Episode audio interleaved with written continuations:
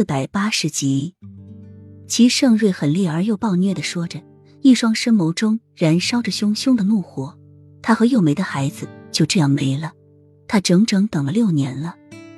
洛英吐出一口鲜血，胸口处炙热的疼着，却咬紧牙关不让自己叫出声来，拼命的将肩上的疼痛压抑着。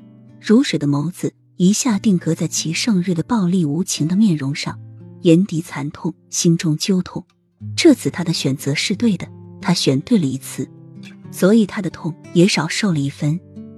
洛英没有求饶，更没有哭泣，一双水眸深深的叫住齐盛瑞残酷无情的容颜，心不再像六年前那样的钻心疼痛了。他终于做对了一次选择，一个连爱情和感激之情都分不清的人，是千万不能爱的，更不能付出的。还好他发现的早，及早的收住自己的心。皇上，太子没有撒谎，属下是太子的贴身侍卫，属下一直都在暗处保护着太子。刚才的情景，属下看得明明白白。皇后想要去推太子下湖，太子会武功，自然会轻易的躲避过去。而皇后的贴身宫女这时候却将太子宫的人视线挡住。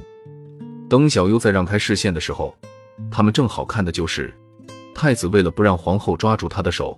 他去扒开皇后的手的情形，以他们的角度，自然而然的认为是太子将皇后推下湖水中的。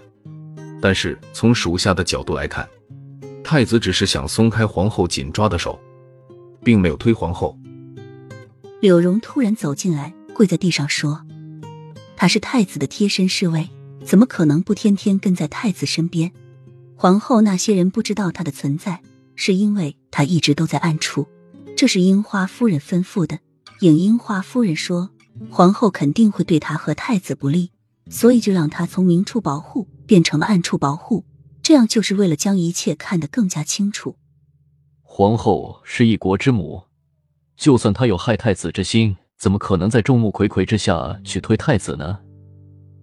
齐盛瑞抿上凛冽的弧度，冷冷道：“皇上。”皇后这么做的目的不是去害太子，而是陷害太子。柳荣抬起头，坚定的说道：“你说本宫为了陷害太子而去杀害自己的孩子？”又没悲痛的说着，声音中带着无尽的苍凉。